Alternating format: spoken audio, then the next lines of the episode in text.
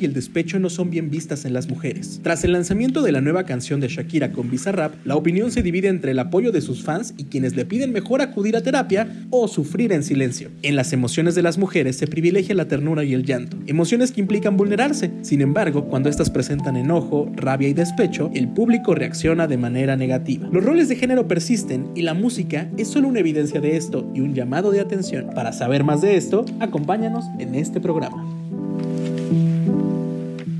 Hey, ¿qué tal? ¿Cómo están? Las recientes canciones de artistas mujeres en donde expresan la rabia que tienen o el dolor que llegan a sentir tras un engaño o una pérdida nos inspiró para hacer este programa. Y es que el debate no solo ha ido en torno a transformar algo que produce mucho dolor en lo artístico, sino el por qué se sigue cuestionando tanto que alguien haga público este tipo de cosas. Yo creo que eso es lo que más nos interesa. Yo soy Tania Juárez y me acompañan. Yo soy Berenice Rosales y así es, claramente vamos a hablar de Shakira, Miley Cyrus y Taylor Swift, temas que ya saben que nos gustan, pero sobre todo vamos a hablar sobre el derecho de las mujeres a expresar nuestra rabia y nuestro dolor a través del arte. Yo soy Arad Sereno y Berenice me ganó mi chiste y como lo comentan... Era un pues, chiste muy obvio. Claramente lo era. Pero, como lo comenta Bere, vamos a cuestionar lo que la gente ha opinado sobre las canciones, sobre todo el impacto que han tenido, los discursos que nacen a través de ellas, si la gente entiende bien el concepto de sororidad y sobre todo en este caso hay hombres quienes cuestionan ciertos conceptos y no los entienden por completo. Y además, algo que a mí me llama mucho la atención es que yo creo que todos somos muy seguidores de Shakira y nos hemos declarado a lo mejor y hasta fans, porque pues sí, crecimos con su música, pero lo que pasa aquí es como que justo cuando saca una canción que es muy directa, que, o sea, claramente va al grano de lo que está sucediendo y pues... Todo que el programa vamos a estar diciendo claramente, porque esto ya no puede, Que no. no lo podemos evitar. puede evitar, exactamente. O sea, lo que me refería es que las canciones de Shakira siempre han hablado de alguna relación, de alguna pérdida, por supuesto el vínculo romántico. Sin embargo, esta sí tiene una peculiaridad que obviamente habla de su actual expareja y que es muy difícil que a lo mejor y no nos enganchemos porque o lo hemos vivido porque también pues el chisme o eso como que trae una dosis ahí de interés que a todos nos llama la atención. Entonces, eso es lo que yo creo que va un poquito por ahí el tema, que habla de su vida privada y a la gente no le parece mucho que las mujeres expresen todo porque sienten que van a ser como los exnovios o las parejas los próximos en salir en algún medio de comunicación o sobre todo, bueno, los no famosos en redes sociales. Claro, y es que también analizando un poco la música de Shakira y sin ser tan profundos, en realidad Shakira siempre ha hablado sobre relaciones o rupturas. Tenemos esta canción de Ay, me voy otra vez, ahí te dejo Madrid. O esa otra que dice Yo, de aquí al estrellato, ¿eh? o esa otra que dice Si te vas, si te vas, si te marchas con esa bruja pedazo de cuero, no vuelvas nunca más. Ah, O sea, justo como que siento que a partir de que salió esta canción con Bizarrap, se empezó a cuestionar a Shakira sobre la sororidad, ¿no? Y yo me incluyo, la primera vez que escuché la canción, sí dije, ouch, como que era muy directa para Clara Chía, ¿no? Y pues en el momento sí pues, recuerdo que tenemos un grupo de amigas y sí dije como de, oigan, es que la sororidad, ¿no? Y después reflexioné y dije, bueno, es que Shakira no le debe sororidad a Clara Chía y además no todas las mujeres son feministas y no todas nos regimos bajo este término y claro que todas estamos aprendiendo constantemente. Entonces también a veces las personas o sí, los escuchas, le exigimos de más a los artistas cuando pues no necesariamente ellos siguen nuestras mismas ideologías y en nosotros está el escuchar o no esa música o el seguir ahí o no. Claro, y es que justo hablando de la sororidad, digo, yo soy hombre, no puedo aplicarla, pero entiendo el concepto o trato de entenderlo lo más que puedo bajo mi contexto. Y estuve leyendo justo cómo este debate de la sororidad empezó con la canción de Shakira en internet. Y algo algo que menciona Bere es que sí, no por ser mujer le debe sororidad a alguien, porque algo que pasó y que justo escuché en un podcast es que en internet como que se ha desdibujado un poquito el concepto de sororidad y que muchas mujeres lo malentienden o lo malinterpretan en el sentido de que les vamos a pasar todo solo porque son de nuestro mismo género. Y puede llegar a ser una narrativa un poquito peligrosa, a mi parecer, porque puede generar como esa interpretación de que, ok, le vamos a pasar esto porque es mujer. Y lo que recalcó esta chica es que pues también hay mujeres malas y también hay mujeres que afectan a otras mujeres. En el caso de Clara Chía, por ejemplo, es como ella sabía que se estaba metiendo con qué y todo el mundo sabe quién es la esposa de Piqué, ¿no? Y muchos Claro, decían, como si no pudiera googlearlo. O sea, entendamos que puede ser como de que si estás saliendo con un fulano de Tinder, por ejemplo, no sepas, ¿no? Pero es Piqué, puedes googlear quién es y ya. Con eso te sale todo. Exacto, y es que muchos dicen relación de poder. Aquí no hay relación de poder porque están en dos industrias diferentes. Hubo más relación de poder con Shakira y Piqué porque Shakira tenía más influencia en la FIFA cuando empezaba a andar con Piqué que ahorita con Clara Chía. Entonces, no me vengan con mamadas. Clara Chía es una culera. Pues ya, me quitaste el comentario. Iba a decir un poco eso, pero precisamente creo que es esa confusión que tenemos a veces también con el feminismo, porque no importa que, o sea, seas o no seas, pero entendiendo bien lo que es la sororidad o el tipo de, a lo mejor como apoyos que otorgamos a las mujeres y esta hermandad que tenemos entre nosotras, es un vínculo para apoyarnos, para tener redes de apoyo y estas cosas que siempre mencionamos en este programa, pero no para solapar. Y yo creo que eso es algo importante. O sea, la gente que critica esto no está siendo tan empática que un duelo no surge como, o sea, inmediatamente ya entendiste y ya estás como súper evolucionado para decir, bueno, me engañó, me voy a alejar, ¿no? Casi siempre, o sea, la tristeza se convierte en enojo y por eso surge la rabia. Y el expresarlo, pues sale de esta manera. Yo no creo que nadie en su sano juicio, cuando te engañan, cuando te sientes como en una traición o en algo fuerte que te pasa en tu vida, que no lo demuestres de esa manera, ¿no? Y yo creo que eso habla de mucha sinceridad y que pocas personas, no sabemos el motivo que tiene Shakira porque no ha hablado al respecto de esta canción, pero pocas personas se atreven a decirlo con las palabras que tienen lo que está sucediendo en su vida. Y Shakira lo hace de una manera fuerte, que obviamente dio mucho de qué hablar, pero está demostrando lo que se siente en el momento de que alguien te deja o cuando te sientes traicionada. Justo hablando sobre transformar la rabia o el dolor en arte, creo que a las mujeres siempre se nos juzga porque generalmente dicen que somos muy emocionales o que nosotras sí podemos expresar nuestros sentimientos y claro que podemos hacerlo siempre y cuando no incomoden a los demás y el enojo, la rabia y el dolor incomodan. Entonces cuando sucede eso, claro que vienen hombres a decirnos que somos unas ardidas, que ya maduremos, que dejemos en paz esos temas y es como de, güey, no, no me voy a quedar callada porque el engaño, el que te pongan el cuerno también es una violencia. Es algo que duele. Y justamente para ya no decir claramente, es expresarlo. O sea, hay muchos hombres, muchísimos hombres, artistas, que viven de eso, que literalmente en sus canciones no solo hablan sobre que los traicionaron, sino que llegan a hacer alusiones de feminicidio, de cosas muy fuertes y nadie habla al respecto, nadie los juzga. Pero cuando llega una mujer como Taylor a hablar de que pues sí ha tenido muchos novios y pues sí está loca y qué, o que Shakira sobre su reciente engaño y empiece a facturar con eso, ahí sí está mal. Pero cuando lo hace un hombre, pues no pasa nada. Grupo firme, eres tú. Y es que ya habíamos tenido justo una plática relacionada a estos tópicos cuando hablamos de Taylor y las Taylor's version hace ya casi dos años. Pero pueden escuchar ese podcast y después echarse los demás. La cosa es que en México estamos como muy acostumbrados a escuchar este tipo de canciones en el regional mexicano que está predominado por hombres, generalmente pues hombres con un rasgo o un sesgo muy machista. Y cuando escuchamos canciones como de grupo firme, por ejemplo, y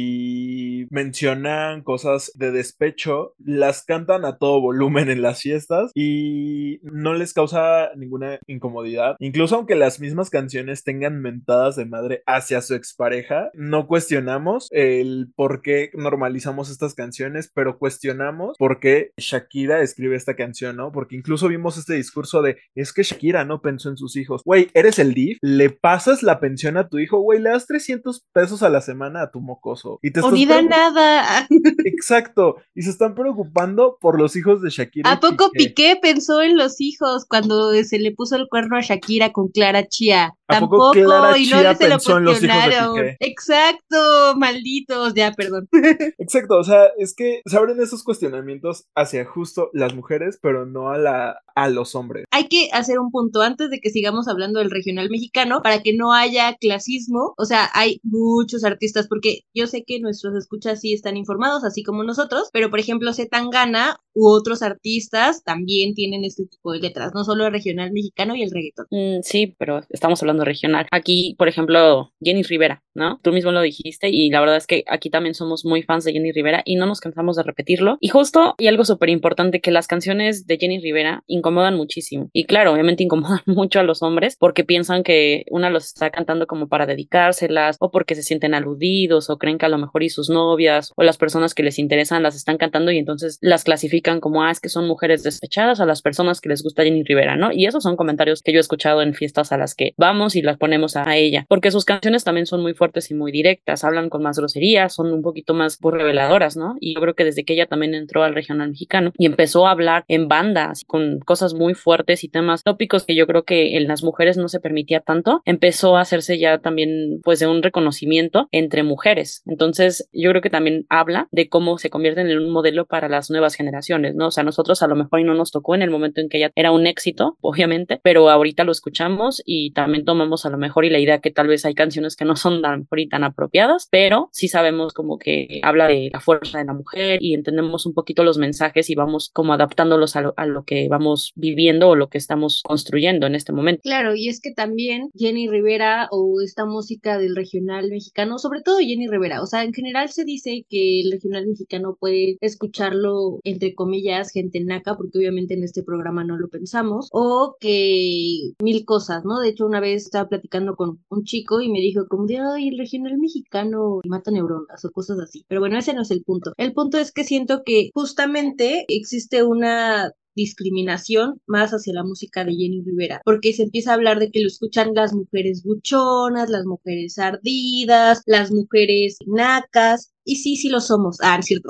o sea, en general creo que siempre eh, que existe una mujer artista que expresa sus sentimientos o habla de esto, se le empieza a criticar un poco más, y no precisamente a su música, sino a los temas que puede haber alrededor, como justo sus sentimientos, sus exparejas, el ser ardida. Por ejemplo, de Taylor siempre decían que pues ella vivía de hablar de sus exnovios y que qué patética era. Pero pues güey, o sea, la neta, si a mí me pagaran por hablar de mis exnovios, ya los hubiera quemado a todos, la neta. Si a mí me pagaran por hablar de mis exnovios, ya sería rico. Bueno, regresando también a este tema de Jenny Rivera y estas críticas, también vemos esta crítica que se volvió como un meme, por así decirlo, en el cual atacaban a las mamás solteras por el hecho de ser solteras llamándolas mamás luchonas. Que aquí es como de, güey, ¿por qué se critica a una mamá soltera en lugar del papá ausente? ¿Dónde están tus pinches 300 pesos de la pensión? Y, y luego Ojalá se mi quejan. papá me diera 300 pesos de la pensión, ni eso. Ya eres mayor de edad. pero- Ajá, con razón.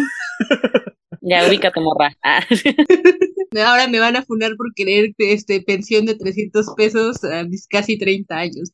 Pero esos 300 pesos nadie te los regala. Regresando al punto, es importante empezar a cuestionar por qué justo criticamos a las mujeres o por qué se generaliza a las mujeres que están haciendo cierto tipo de luchas. En este caso, las mujeres Chanayan y Rivera y son clasificadas como mamás luchonas. Cuando aquí la crítica debería ser hacia los papás ausentes, ¿no? Es como si tanto les preocupan los hijos, ¿por qué no van y los cuidan? ¿Por qué no van y les pasan una pensión digna? Y justo ahorita que también Bere mencionó a Taylor Swift, recordé una entrevista que le hicieron a uno de los integrantes de Rey, que creo que era Julio, no sé qué, en el cual mencionó que Taylor Swift era una mosca muerta y solamente escribía canciones de despecho. ¿Quién es como- Rey? Pues, ¿Quién es Julio? Nadie, irrelevante, irrelevante. Ya sé, no es el que tiene los ojitos. Es el que no es, es el que no es visco. Es el que no ve No doble. es cierto ya. Es- aquí no hacemos body shaming, solamente diremos que no es el que no ve doble. Pero es como de, si sabes que también hacen de esas canciones en Rake, ¿no? O sea, hay una canción de Rake sobre cómo los frenzonearon. O el sea, himno de la frenzón, claro está. Ajá, o sea, no entiendo cómo pueden criticar lo que hace Taylor Swift cuando ellos hacen lo mismo. Yo quería retomar lo de las mamás luchonas antes de mi intervención y es que justo creo que como dice Ara, también este estigma o estereotipo que existe alrededor de las mamás luchonas, güey, para empezar, es de orgullo ser una mamá luchona, o sea, no no el término porque el término obviamente necesita una reapropiación, pero güey, ser una mamá soltera y sacar a hijos adelante, yo como hija de mamá soltera y como amiga de mamás solteras y demás, pues creo que es súper orgulloso que una mujer trabaje y saque a sus hijos adelante, cuando claramente no debería de ser así, porque güey, o sea, ¿en dónde están los papás? ¿En dónde está estas leyes o esta indignación que debería hacerse en lugar de estárseles criticando? Y pues no, o sea, simplemente pues ya lo dejan ahí y es más fácil criticar a las mujeres que hacerse cargo de sus hijos o exigir que los papás estén ahí, ¿no? como que yo siento que Jenny Rivera sí es un arquetipo en ese tipo de temas. Ahora Shakira remueve todo eso y por ello también está como este tema de debate. Y yo lo que estaba encontrando en comentarios y en titulares de medios de comunicación es que sí es muy preocupante porque, por ejemplo, la mayoría decían que vaya a terapia. Yo creo que fue la frase más sonada y les voy a investigar cuántas veces se escribió en esas redes sociales, ¿no? Donde se publicó la canción o en los mismos videos, porque le ponían que vaya a terapia o que los asuntos se arreglan en privado. Y esto, digo, yo creo que la mayoría que estamos en terapia, que tenemos a lo mejor y el acceso que también sabemos que esto no es que no sea para todos, pero sí es una cuestión de privilegios, ¿no? El poder asistir a terapia, aunque tengas el dinero, el decidirte para poder hacerlo porque no es nada fácil ir con una persona que en apariencia es totalmente extraña, aunque sea un profesional, y hablar de lo que estás pensando o estás sintiendo en el momento. Es algo muy pesado, muy fuerte y lo sabemos. Y yo creo que ese tipo de comentarios hablan mucho como de por qué incomoda tanto que alguien hable de lo que le duele. A fin de cuentas es su vida, es su canción, es su carrera y pues punto y aparte, ¿no? Pero a la mayoría como que lo que les preocupaba es por qué lo saca a la luz. Porque ella, si lo hubiera hecho Piqué, pues mira, yo creo que nadie le hubiera dicho nada, ¿no? Pero justo ella es como les comentaba, ¿no? O sea, la mayoría le decía que esos asuntos se arreglan en privado o hasta empezaron a poner sus historias en esos comentarios y la mayoría eran mujeres. Le ponían a mí cuando mi marido me engañó, tal, no sé qué. O sea, ya lo estaban exponiendo en la red social y ponían, pero los asuntos se arreglan en privado, ¿no? Y es como, ok,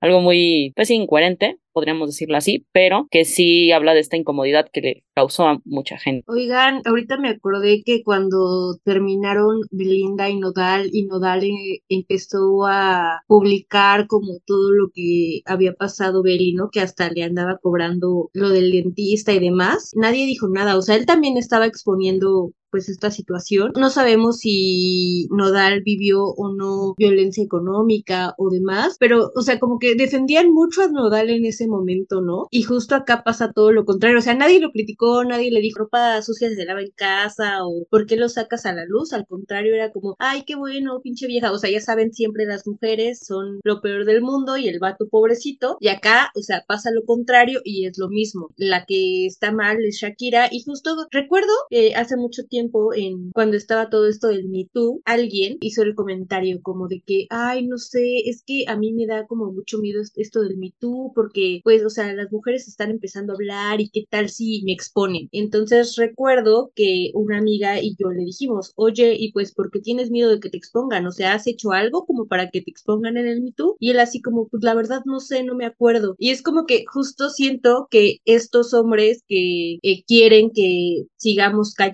calladitas y que no hablemos sobre nuestro dolor o nuestras experiencias, pues es eso, ¿no? Su, miedo es que los expongamos, que en algún momento no sea Piqué, sino que sean ellos, ¿no? Obviamente no va a ser la misma escala que Piqué y nosotras no vamos a ganar dinero por eso, ojalá que sí, pero pues creo que es eso, más que nada, que los hombres tienen miedo de que nosotras enfrentemos las situaciones y digamos, ¿sabes qué? Está pasando esto. Es como las referencias que tenemos, ¿no? Ahora es súper fácil, o si vas a empezar a salir con alguien, la verdad yo sí lo hago, estoy loca, me voy a exponer aquí, o sea, es súper fácil meterte a Twitter, buscar el nombre y ver qué sale sobre ellos, a ver si está en algún Me Too o si su exnovia ya habló de él. Y también, amigas, si dicen que la exnovia está loca, claramente él es un violento. Pues ahorita que mencionaste el mito, me acordé, hay una película que salió, yo creo que ya la sacaron del cine, la verdad no me acuerdo bien, pero que la tradujeron como ella dijo, que habla del reportaje de las periodistas del New York Times, donde escriben o develan todo el abuso de Harvey Weinstein, que es un caso pues enorme, la mayoría ya lo conocemos, pero también tuvo mucho impacto, que ayudó a que muchas mujeres en el movimiento del Me Too empezaran a revelar con sus abusadores, ¿no? O sea, empezó justo en la industria cinematográfica con Harvey Weinstein y de ahí se fue a otros países, no solo Estados Unidos, ya también en Latinoamérica, o sea, yo recuerdo mucho aquí en México, ¿no? Ya era como Me Too, colegio tal, o sea, ya en específico ya teníamos, digamos, como un tendedero de abusos y de acosos de muchos hombres y muchas personas en, pues, lugares importantes, ¿no? Ocupando estas figuras de poder. Y lo que sí, obviamente, ha sido muy criticado este movimiento porque dicen es que es como hablar nada más sin sentido, muchas mujeres se han aprovechado de eso, posiblemente sí, eso no lo vamos a cuestionar aquí, pero lo que sí pasa es que también cuando habla una mujer a alguien que está viviendo un abuso, que también se ha mencionado mucho aquí, ¿no? Que es muy difícil mencionarlo en el momento o hablarlo o sentirte acompañada para decirlo. Y cuando vemos ese tipo de cosas nos dan ganas de hablar, ¿no? O nos sentimos apoyadas de expulsar ese tipo de demonios o de cosas. Son fáciles o sí son buenas de decirlas, ¿no? Y yo creo que eso es como en la música, que tiene un impacto muy grande en nuestra vida, o esto como que fue en redes sociales y a través de una investigación periodística, sí nos ayuda mucho a que podamos develar algunas cosas que vivimos y que no tenemos que hacerlo solas, ¿no? Tendríamos que contarlo y, y escribirlo, no pasa nada. Y bueno, ahorita pues las dos mencionan esta parte de exteriorizar y hablar. Y una cosa importante que también hay que remarcar es como esta cuestión en la que involucran mandar a alguien a terapia. Porque generalmente estos hombres no es que se preocupen por la salud mental de las personas. O sea, usan la terapia o mandar a terapia a alguien para desacreditar a alguien. O sea, porque lo están tomando como algo negativo, le están dando una connotación negativa porque realmente no les importa la salud mental, no les importa ni su propia salud mental. Ellos no van a terapia y nunca han pisado un psicólogo y si probablemente se lo sugirieras, te dirían, no estoy loco, no lo necesito. Sí, lo más seguro es que cada persona que ha dicho de que vaya a terapia ni siquiera va a terapia, porque si fuera terapia no estarías comentando ese tipo de cosas porque sabes lo que implica llevar un proceso así, ¿no? Y que a veces no es nada más de ya fui a terapia y a lo mejor llevo un año y si en ese momento me ocurre algo así de grave como ella, ¿no? Que fue pues, un matrimonio largo, no, no voy a actuar de la mejor manera porque pues hay que ser conscientes con las emociones, ¿no? Claro, creo que aparte no solo es el hecho de ir a terapia, porque puedes ir, es como ir a la escuela y pasar de noche, ¿no? O sea, no solo se trata de ir a terapia, sino en poner práctica lo que aprendes en cada sesión. Y creo que muchas personas pues solo lo ven como de, ah, sí, ve a terapia y ya. Y también el hecho de que pues siempre se trata de, de desacreditarnos de una u otra manera, ¿no? O sea, también empezaron a hablar sobre la edad de Shakira, ¿no? Que Shakira no era una pobre niña adolescente cuando empezó a andar con Piqué, cuando ella tomó la decisión. Y también se nos juzga mucho y se nos sataniza de esa manera, el decir, es que tú escogiste a tu pareja, ¿cómo es posible que no te hayas dado cuenta de eso? Y eso también sucede en relaciones violentas. Cuando existe algún feminicidio, se juzga a la mujer porque ella eligió esa pareja. Señores,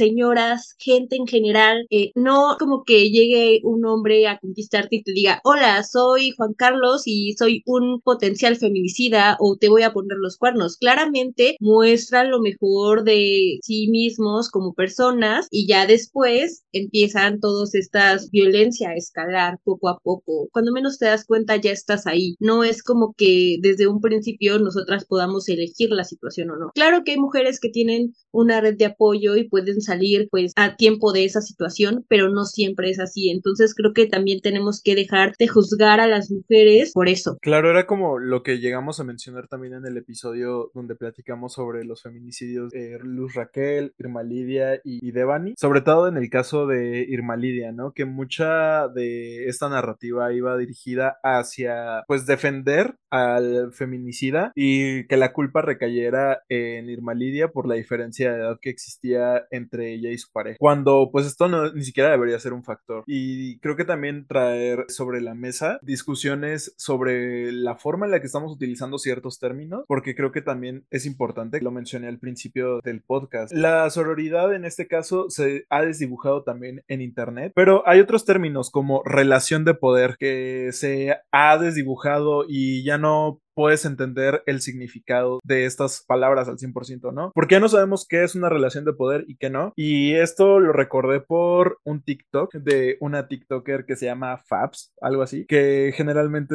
suele dar como notas de farándula en su cuenta y habla de la relación de Shakira y Piqué y menciona justo esto, que había una relación de poder entre Shakira y Piqué, cuando realmente no, porque existen en ámbitos muy separados. La carrera de uno no influye en la de otra. En el caso de Maroon 5, también recuerdo que Adam Levine tuvo una especie de polémica. Le puso el cuerno a su esposa mientras ella estaba embarazada. Con una modelo de Instagram. Que, odienme, pero modelo de Instagram me suena como un título falso que te darían en Santo Domingo, la verdad. Pero ese no es el punto. No, no era el punto.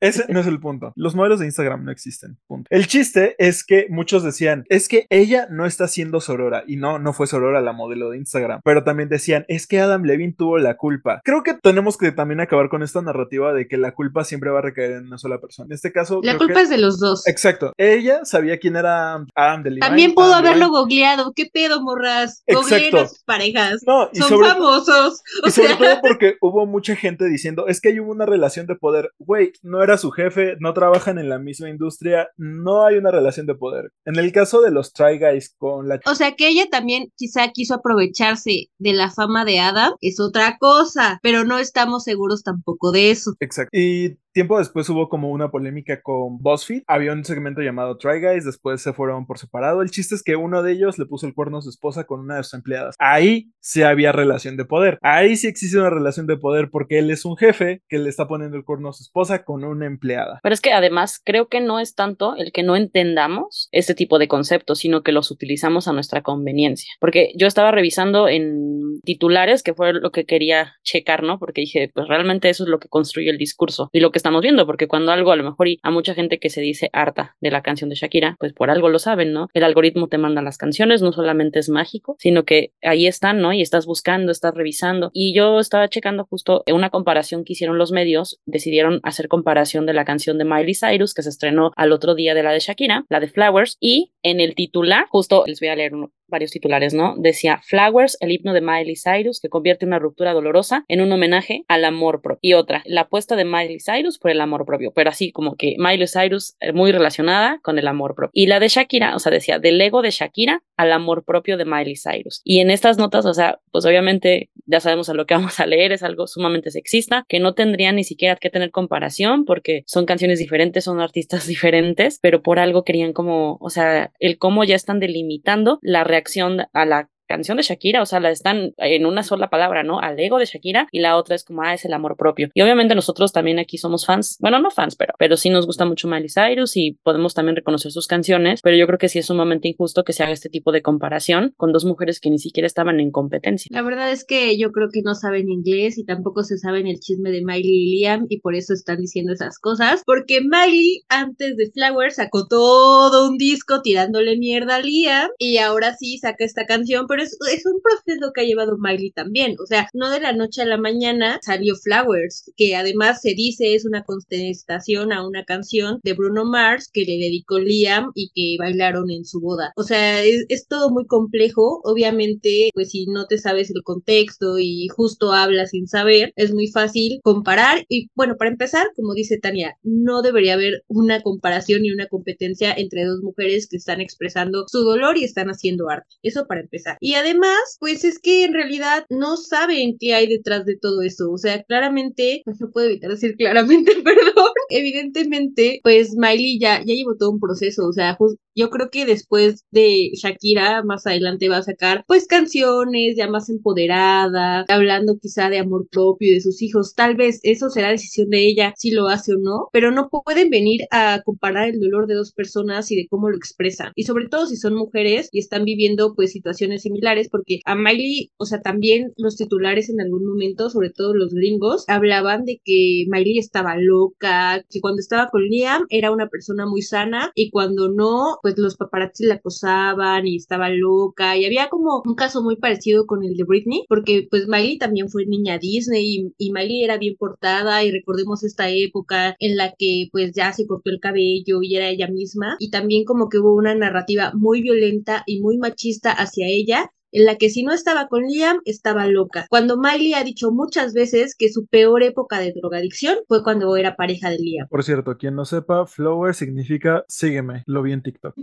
como dices, hay una relación como muy fuerte, cómo se le critica a una mujer si es que está en pareja o no. Y pues obviamente eso también es un análisis que vemos ya en los medios, ¿no? Cómo ha surgido esta información o este chisme de Miley Cyrus. Pero lo que más me impresiona es que muchas columnistas que, no voy a decir el nombre, ¿no? Pero que yo he llegado a admirar porque sigo mucho su trabajo. Había una que escribió algo feo como de Shakira y me impactó porque eso, ¿no? Uno tiene como ese, sigues a ciertas personas porque te gusta su opinión y porque obviamente eso también luego lo sacas a las conversaciones en las que estás con tus amigos o hasta en tu trabajo, yo qué sé. Y se me hizo muy fuerte que puso, Shakira, demonios, ¿qué es Shakira? Apena y abochorna el papelón que está haciendo. Dan ganas de decirle, venga cariño, ¿no eres una loba? Pues actúa como una loba y aúlla a la luna, no al petardo de tu ex marido. Y ella hablaba, o sea, cuando escribe esta columna, dice que estaba, o se sentía igual harta de todo lo que estaba viviendo a través de la música de Shakira y que no se le hacía como muy justo que una mujer estuviera hablando así de su marido y obviamente como incitando de nuevo a que las mujeres guardemos todo lo que sentimos y que todo lo que estemos viviendo pues sea en privacidad. Y eso sí se me hizo como un poco fuerte y que lejos de tener este modelo de columnistas o de personas que según son muy serias, vuelvan a repetir este tipo de cosas que a mí no me parecen, ¿no? Sí, pues es que recordemos que a veces las mujeres no tenemos que estar siempre de acuerdo, ¿no? Con lo que dice otra mujer. Aquí hay un evidente desacuerdo y está bien, cada quien tiene derecho a decir opinión siempre y cuando no haya estos discursos machistas de por medio, ¿no? Porque siento que muchas veces llega a suceder esto, que nosotras también nos viciamos con este tipo de discursos. O sea, no solo nosotras, la sociedad en general, y lo hablamos justo en el programa en donde mencionamos el tema de Devani, ¿no? Cómo estos medios influencian el discurso y pues llegamos a tener nosotros también este tipo de narrativas. Oigan, pero ¿qué pasa, por ejemplo, ahora que yo sé Gloria Trevi es el tema y Miley Cyrus y también otras artistas que tienen pues música muy similar, pero hay una mexicana que de hecho estábamos hablando nosotros poquito antes de que empezáramos a grabar, que sí, sus canciones también son muy reveladoras, también hablan mucho como de, de ciertos engaños o abusos incluso que ella vivió, pero que suenan contradictorios, no sé ustedes, en el caso de Gloria Trevi, o sea, hay canciones muy icónicas y que las cantamos y las reproducimos porque pues sí, o sea, también forman parte de nuestra cultura y ha sido bien difícil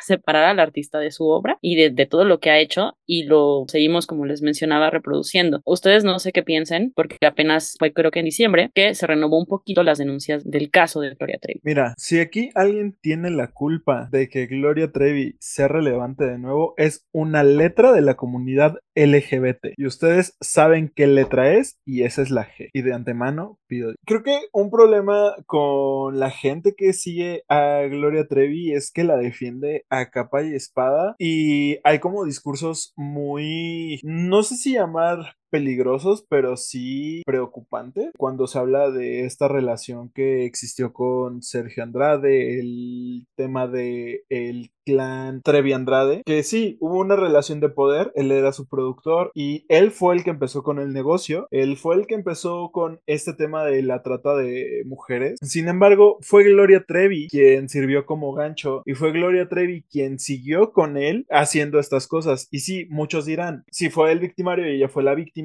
pero ella también se convirtió en victimaria y muchos decían, es que era una niña o era muy joven para entender lo que estaba haciendo. Y algo que una persona le contestó en Twitter a uno de estos fans de Gloria Trevi que estaba argumentando con esto era de el desconocimiento de la ley no te exime de cumplirla. Entonces muchos dicen es que el problema no sé cuál es si ya cumplió su condena. El problema es que ella niega hasta la fecha las acusaciones que todos sabemos y todos conocemos y hay pruebas de que ella fue partícipe de esto. Entonces otra cosa es que se sigue lucrando del tema, ¿no? Incluso tiene ahí por ahí planes para hacer una serie de su vida. Y pues qué le queda a las víctimas, ¿no? Eso es lo que te iba a mencionar, que no sé si, bueno, no lo iba a llamar así como que esté lucrando con eso, pero no sé si más bien se está redimiendo a través de esa serie. Yo vi unas películas donde, pues sí, habla del caso, obviamente lo trata y parece que va haciendo como muy directo, ¿no? De qué pasó, cómo ella llegó al clan Andrade y empezó a enganchar a las mujeres, pero empiezan como, a lo mejor y como lo mencionan y se ve que obviamente estuvo participando en ese tipo de producciones ella, que lo menciona nada más por encimita el tipo de vínculo que tuvo ella ahí, sino que mencionan más las violencias que ella recibió. No sabemos, porque realmente no sabemos, ¿no? Qué fue lo que ella vivió y por qué decidió involucrarse y ser el gancho y reclutar a las mujeres, pero lo que sí se sabe, o sea, pues es que es un delito, ¿no? Como dices, no porque no lo conozcas y también ya eres una mayor de edad, ya dejas de ser una víctima. Y eso pues sí es muy claro que también no por ser mujeres y porque la apoyemos y por su música y porque ahora esté como también enganchando un poquito como a la comunidad, ¿no? Porque creo que ahora es como fuerte. Cada concierto al que vas pues está lleno de gente de la comunidad y muy respetable, pero también es como que se pasó un tiempo y después de ese tiempo ya ahora Gloria Trevi vuelve a ser la reina, ¿no? Y es así de, pues sí, pero no hay que olvidar lo que pasó y de dónde viene. Eso creo que es muy importante. Ahorita, de hecho, el caso que volvieron a retomar, que fue, sí me parece que fue en diciembre, lo publicó la revista Rolling Stone y dijeron que, bueno, el caso lo mencionaron como Jane Doe para proteger las identidades de las víctimas, pero son dos mujeres de Estados Unidos que habían viajado obviamente a México para conocerla, terminaron involucrándose en el clan y hablan de cuando tuvieron esos abusos, como yo creo que entre 14 y 15 años tenían ellas y lo mencionan porque la ley de Estados Unidos dice que sin importar que haya pasado mucho tiempo y los casos hayan prescrito, van a volver a reclamar. Y entonces les está dando como todavía la puerta abierta para que el caso pues siga vivo. Es muy importante y yo creo que sí porque ahorita dices, ya Gloria Trevi vuelve a ser respetada y encontró una comunidad en donde enfocar su música y sus historias, pero hay una vida y una historia detrás que sí hay que como mencionar. Aquí sí hay que hacernos el cuestionamiento de si se puede separar al artista de su vida privada, ¿no? Porque las canciones de Gloria Trevi estarán súper chidas y en el momento de la peda o quizá en general te pueden gustar mucho o cuando estás dolida y está bien, creo que tiene grandes éxitos y a todos nos puede llegar a gustar pues su música, pero también es cierto que uno decide qué tipo de música consumir. Es como recientemente, ¿no? Salí con unos amigos y me estaban diciendo de Taylor Swift, ¿no? Que tiene algunas acusaciones de racismo y demás. Y yo les dije, miren, no está comprobado esto, en el momento en el que lo esté, pues ya yo decidiré, pero no es lo mismo si, por ejemplo, me dijeran que Los Bunkers es mi banda favorita, ¿no? Y si me dijeran que alguno de los Bunkers es un abusador o un violador, creo que me dolería muchísimo, pero también, pues, lo personal es político, ¿no? Para mí, para mí, no, no estoy diciendo que para todos tenga que ser así. Entonces, pero pues también, ok, creo que puedes escuchar la música de Gloria Trevi sin defender la capa y espada, porque no hay manera de defenderla. Eso es lo cierto. O sea, todo, esto que les estoy diciendo no es para decirles dejen de escuchar a Gloria Trevi. No, creo que cada quien decide qué hacer, pero también es cierto que hay que reconocer los errores de los artistas que escuchamos, porque antes de ser artistas son seres humanos que si cometieron algún delito, pues tienen que pagarlo. Es como cuando sucedió esto del basquetbolista que falleció en un accidente y que fue un violador, no recuerdo el nombre la verdad, pero que muchos empezaron a decir, o sea, sí, este vato era un gran basquetbolista, era súper reconocido y súper importante, pero eso no le quita que haya sido un violador. Pues a Gloria Trevi le pasa lo mismo. Podrá gustarte su música, podrá ser súper reconocida, podrá ser súper fan y lo que tú quieras, pero no quita el hecho de que es una criminal. Exacto. Bueno, no sé qué va a pasar con esta serie porque sí me acuerdo que mencionó y yo lo que he notado como que en esta serie es donde en la producción se involucra el artista del cual se está haciendo la serie, ¿no? La, la biografía, a veces son muy preocupantes porque precisamente entra este tema de los fans, ¿no? Que no saben bien, a lo mejor, si seguir la historia, o sea, si eso que están viendo es retrata exactamente a quienes admiran o nada más es como, pues no es un documental, ¿no? A fin de cuentas tenemos que reconocer que no hay datos, que yo creo que es más verídico, algo que puede representarse pues con una investigación a una serie que pues tiene un poco de drama, que también va a quitar cosas y elementos que no le van a convenir al artista del que se está haciendo la obra, ¿no? O sea, veamos el caso de Luis Miguel, ¿no? Y otro personaje que también casi basa su carrera en historias de desamor, de despecho. La mayoría de la música, o sea, no vamos a decir solo que es misógina, pero habla mucho de este tipo de cosas que hasta son dedicadas o las hemos dedicado a, parejas, no sé. O sea, es música que nos gusta y, y, no está, por, bueno, no estamos hablando como tal mal del trabajo de Luis Miguel, pero nunca ha sido cuestionado y no lo va a ser. Luis Miguel, José José, los Bookies, Juan Gabriel, Juan Gabriel, John Lennon. Sí. Pero eh, esto nunca se critica y justo también lo que menciona Bere es como saber a quiénes estás apoyando con tu dinero, ¿no? O sea, eh, en el caso de también los fans de Yuri, ¿no? Están estas polémicas sobre su latente homofobia y sabemos que ella apoya cosas como terapias de conversión, pero bueno, eso no es algo que la gente critique o cuestione, simplemente van a sus conciertos que hace sold out hasta después de un año, ¿verdad? Pero pues los llenan. Pero son inventados, ¿no? O sea, Sí. eh, cambiando un poco de tema, según yo, el Soul Out fue inventado. Y además perdón, pero ay sí, señora, ya siéntese, o sea, ya solo tiene una canción relevante que es Malita Primavera. No, no es cierto, al rato voy a echar los fans de Yuri encima. No, La pues muy respetable. es mejor. Ya sé. No, muy respetable su música y todo, está bien. Nos gusta, de hecho, bueno, a mí me gustan algunas canciones de Yuri, más reversionadas por Yuridia, pero eh, pues yo creo que justo no hay que apoyar ese tipo de discursos o acciones que pueden afectar a terceras personas, porque, o sea, no sabemos, ¿no? Qué tan fuerte puede ser para una víctima seguir escuchando en la radio o viendo en la televisión o demás, pues a este tipo de figuras y que aparte sean aplaudidos y reconocidos. Sí, con esto no estamos diciendo que Pique sea una víctima de la canción de Shakira, ¿no? No hay que confundir que fue lo que la mayoría pensó y que nadie estaba a lo mejor y pensando en la salud mental de Clara y lo que estaba viviendo él y bueno, cada quien lo que viva, la verdad es que también eso de juzgar por, por ciertas acciones,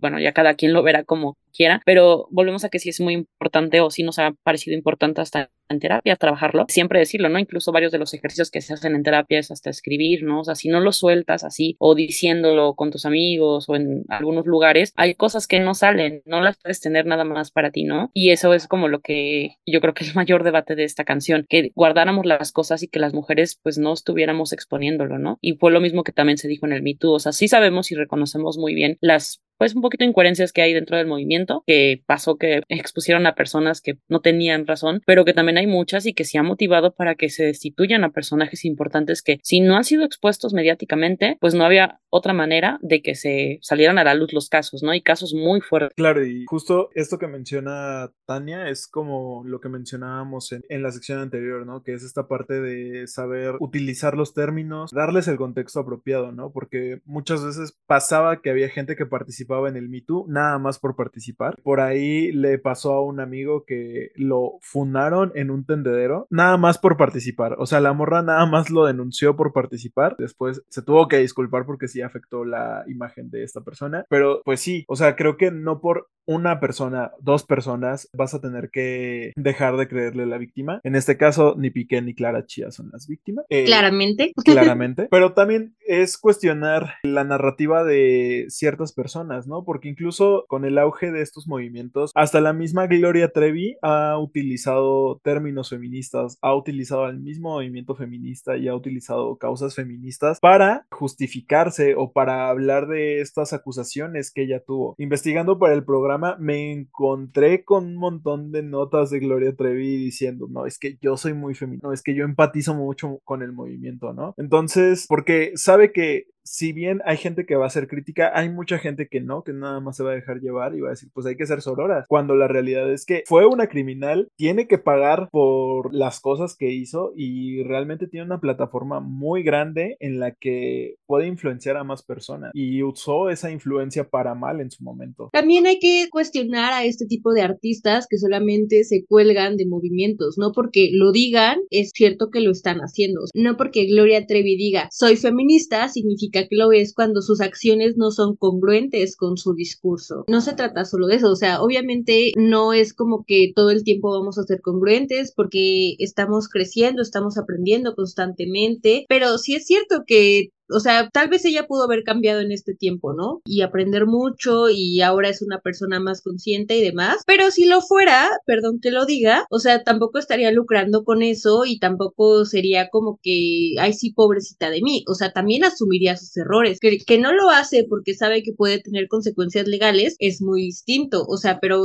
también, si vas a sacar una bioserie sobre tu vida y vas a hablar sobre eso que hiciste, pero muy bajita la mano y solo diciendo que hay pobrecita de mí, fui la víctima, eso no va a resarcir ningún daño, o sea, solo estás diciendo tu verdad a medias, ¿no? O sea, no estás contando todo lo que realmente fue y lo que hiciste. Y eso es muy sesgado y, no está bien porque pues obviamente hay muchos fans de ella que seguramente no conocen toda su historia, todo este trasfondo y pues ahí sí pobrecita de ella y por eso la defienden a capa y espada. Pues sí, o sea, como que se nos olvidan las cosas y yo creo que a todos. Y obviamente nosotros no crecimos con esas historias, de hecho las hemos investigado, que es diferente a cuando estás creciendo viéndolo en tiempo real, ¿no? Cuando Yo sí era muy fan de Gloria Trevi cuando era pero niña.